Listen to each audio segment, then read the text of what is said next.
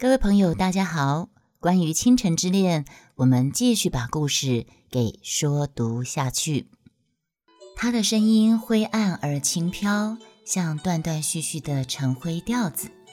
他仿佛做梦似的，满头满脸都挂着晨灰调子，迷迷糊糊向前一扑，自己以为是枕住了他母亲的膝盖，呜呜咽咽哭了起来。妈。你老人家给我做主。他母亲呆着脸，笑嘻嘻的不作声。他搂住母亲的腿，使劲摇撼着，哭道：“妈妈！”恍惚又是多年前，他还是只十来岁的时候，看了戏出来，在倾盆大雨中和家里人挤散了。他独自站在人行道上，瞪着眼看人，人也瞪着眼看他。隔着雨淋淋的车窗，隔着一层层无形的玻璃罩，无数的陌生人，人人都关在他们自己的小小世界里。白流苏撞破了头，也撞不进去。他似乎是被给咽住了。突然听见背后有脚步声，他猜是母亲来了，便竭力定一定神，不言语。他所祈求的母亲，跟他真正的母亲。根本是两个人。那个人走到床前坐下，一开口却是徐太太的声音。徐太太劝他：“六小姐，别伤心了，赶快起来吧。大热天，别跪在地上了。”流苏勉强撑着床沿站了起来，说了：“婶子，我我在这儿再也待不下去了。”早就知道人家多闲着我，就只差明说。而今当着面敲着锣发过话了，我可没有脸再住下去了。徐太太扯他在床沿上一同坐下，悄悄地说：“你呀也太老实了，不怪人家欺侮你。你哥哥们把你的钱盘来盘去给盘光了，就算养活你一辈子也是应该的。”流苏难得听见这几句公道话，且不问徐太太说这些话是真心还是假意，先从心里热起来，就流下了两行眼泪，就说：“谁叫我自己糊涂呢？就为了这些钱，害得我要走也走不开。可能是他的当时离婚的那些钱，都被他的两个哥哥入了股，后来做生意，然后又吃喝嫖赌给嫖光了吧。”应该是这个意思。白流苏继续跟徐太太说着：“我又没有念过两年书，肩不能挑，手不能提，我还能做什么事呢？”徐太太说：“哎呀，找事情都是假的，还是找个人是真的。”流苏就说：“那怕可能恐怕不行吧，我这一辈子早就完了。”徐太太就说。这句话是有钱的人不愁吃不愁穿才有资格说的，没钱的人啊，要玩也玩不了啊！你就算剃了头发当尼姑，画个圆吧，也还是尘缘，离不了人的。白流苏低头不语，徐太太继续说：“流苏啊，你这件事情，你早两年托了我，好办一些。”流苏微微一笑地说：“哼哼，可不是吗？今年我都已经二十八了。放着你这样好的人才呀，二十八岁也不算什么。这样吧，我替你留心着。说着说着，我要怪你了。离了婚七八年了，你早点拿定主意，远走高飞，少受多少气呀！”流苏就说：“婶子，你又不是不知道的。”像我们这样的家庭，哪儿肯放我们出去交际呢？倚仗着家里人吧，别说他们根本不赞成，就是赞成了，我底下还有两个妹妹没有出嫁，三哥四哥的几个女孩也都渐渐长大了，张罗他们的婚事都还来不及呢，怎么会顾到我呢？徐太太就说：“呵呵，提起你妹妹，我还等他们回话呢。”呃，刘苏就问他说：“这边重点就是啊，流苏就跟他聊聊说：“那你，请问你帮我妹妹亲妹妹找的婚事怎么样了呢？”那徐太太跟他说：“好像有几分眉目了。那刚才啊，我有意让他们自己先去商议商议，我上来看看你。现在我该下去了，你啊就送我下去好不好？”那流苏就只好扶着徐太太下楼，楼梯又很旧，那徐太太又很胖，走的那个楼梯嘎吱嘎吱一片的响。到了厅堂里，流苏要回要开灯，徐太太就说：“不用不用不用开灯，我看得见的。”他们就在东厢房。我跟你说，你跟我来，大家说说笑笑的，今天闹不开心的事情也就过了。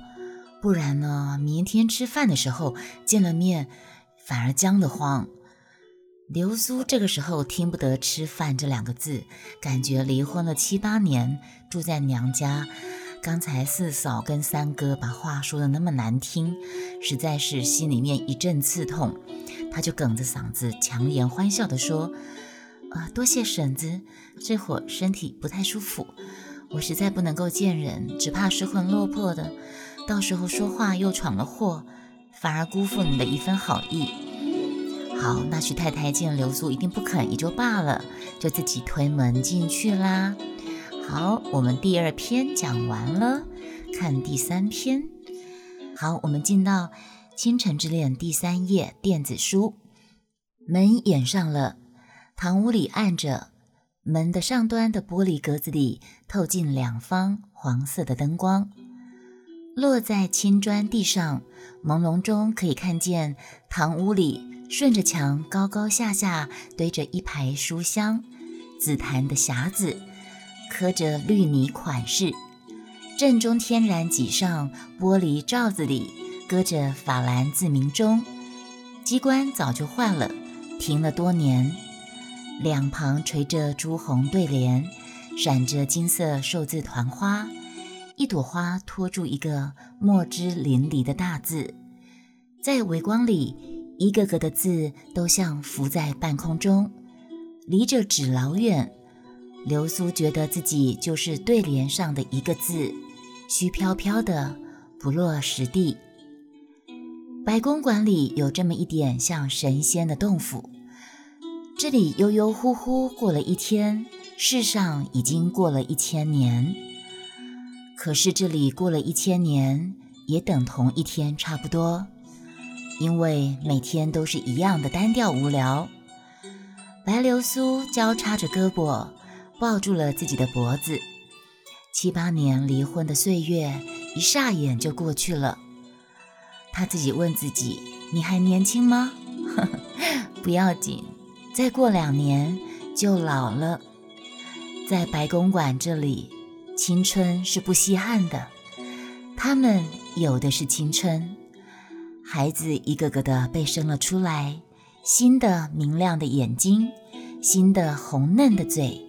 新的智慧，一年又一年的磨下来，眼睛钝了，人钝了，下一代又生出来了，这一代便被吸收到朱红洒金的辉煌的背景里去了，一点一点的淡金，就是从前的人确确的眼睛。张爱玲的小说，她总是很着重在。细节的描述，嗯，高中的时候啊，超喜欢张爱玲的贾文清呗，也不是那个时候很喜欢看她描述的，她写文章写小说，她描绘描述一个场景，描述一个人的穿着，就会非常的巨细靡遗，非常的有画面感。这个是张呃张爱玲小说的特色，她的笔触的特色，对。流苏突然叫了一声，他掩住自己的眼睛，跌跌撞撞地往楼上爬，往楼上爬。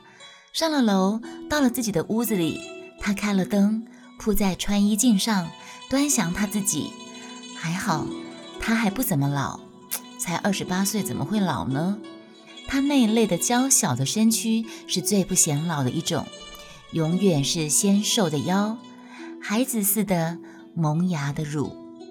他的脸从前是白的像瓷，现在由此变为玉，半透明的青色的玉。上寒起初是圆的，后来渐渐的变尖了，越来越显得小小的脸，小的可爱。他的脸庞原来是相当的窄，可是眉心很宽，一双娇滴滴、滴滴娇的清水眼。什么是清水眼呢？嗯，你们可以想象舞台戏上面的那种单眼皮吧，我猜的啦，单眼皮清水眼。阳台上，四爷又拉起了胡琴来，依着那抑扬顿挫的调子，流苏不由得偏着头，微微飞了个眼风，做了个手势。他对镜子这一表演，那胡琴听上去便不是胡琴。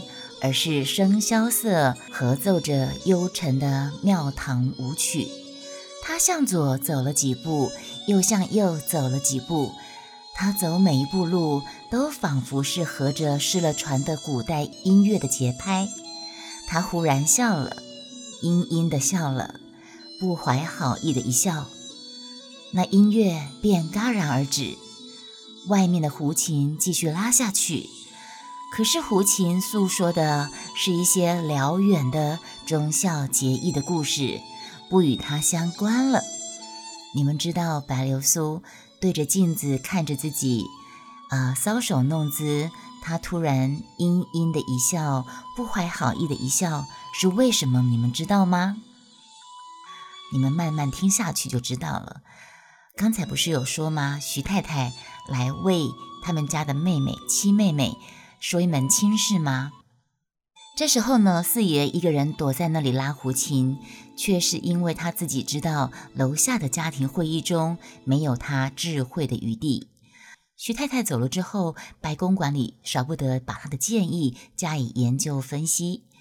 原来徐太太今天来呢，是打算替她的七妹妹叫保罗做媒，说给一个姓范的。那个人最近跟徐先生在矿物上有相当密切的联络，呃，所以呢，徐太太是打算把跟她老公矿物上有密切往来的一个生意伙伴，姓范的人介绍给白家的妹妹七妹妹做媒。那徐太太对于他的家世一向很熟悉，认为绝对可靠。那个姓范的人呢，就是我们《倾城之恋》的。男主角叫做范柳原，当年《倾城之恋》这有拍成电影，当年是由周润发演这个角色。那范柳原的父亲呢，是一个著名的华侨，有不少的产业分布在西兰、马来西亚等处，算是个有钱人。范柳原今年三十二岁，父母双亡。那白家众人就直问徐太太，为什么这样一个标准夫婿，黄金？单身汉到现在还是独身呢。徐太太就告诉他们，范柳原从英国回来的时候呢，无数太太就是紧扯白脸的把女儿送上门，硬要推给他，大家勾心斗角，各显神通啊，大大热闹过一番呐。这一捧呢，却把范柳原给捧坏了。哦。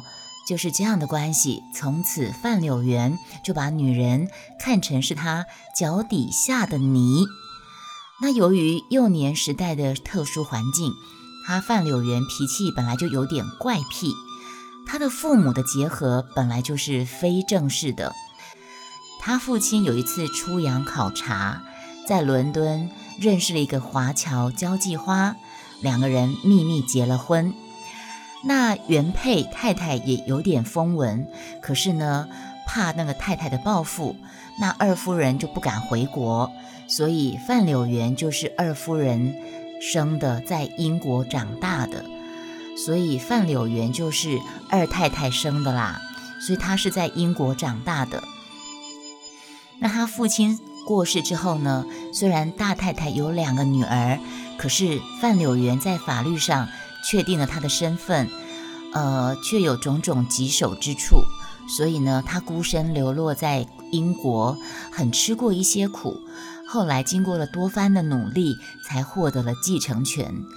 所以呢，至今范家的族人还对这个范柳原抱着仇视的态度，因此他总是住在上海的时候多，轻易的不想回广州老宅里去。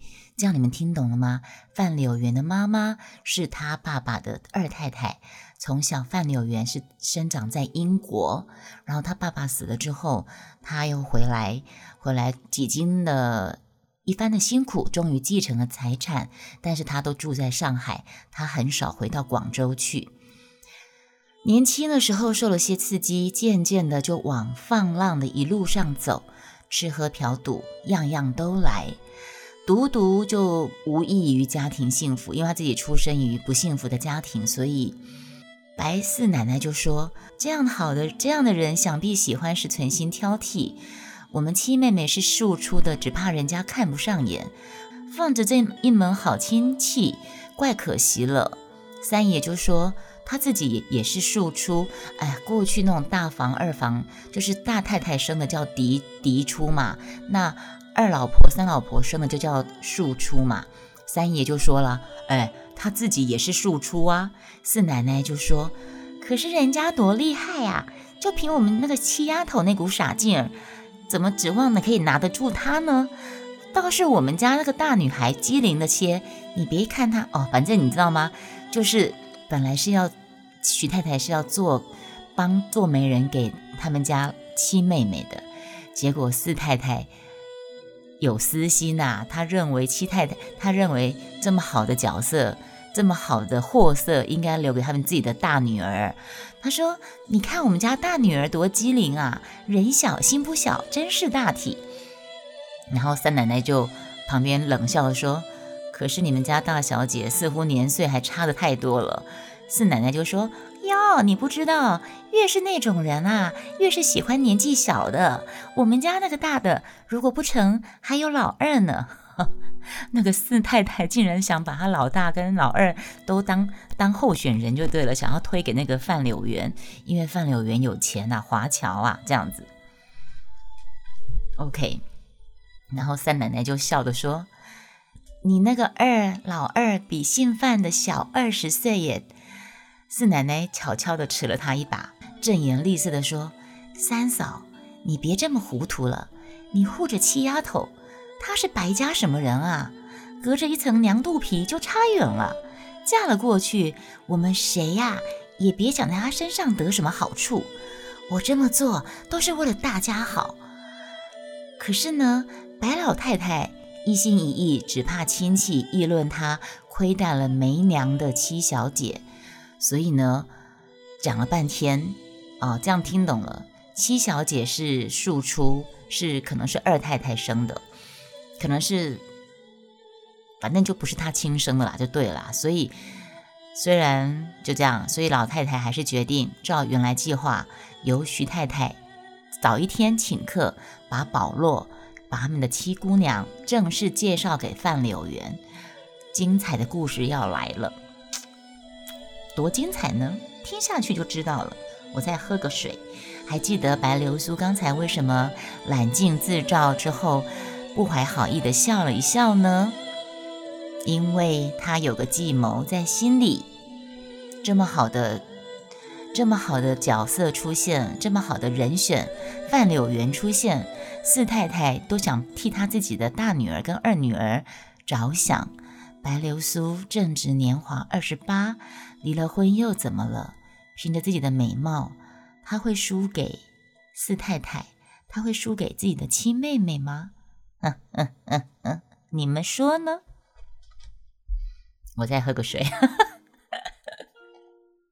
好了，今天先说到这里。呃，范柳园原本是徐太太要介绍给白家亲妹妹的，后来又是怎么样？阴错阳差的跟白流苏走在一起了呢？他们之间又经历了哪些事情呢？就让我们下一次为你继续说下去。拜拜。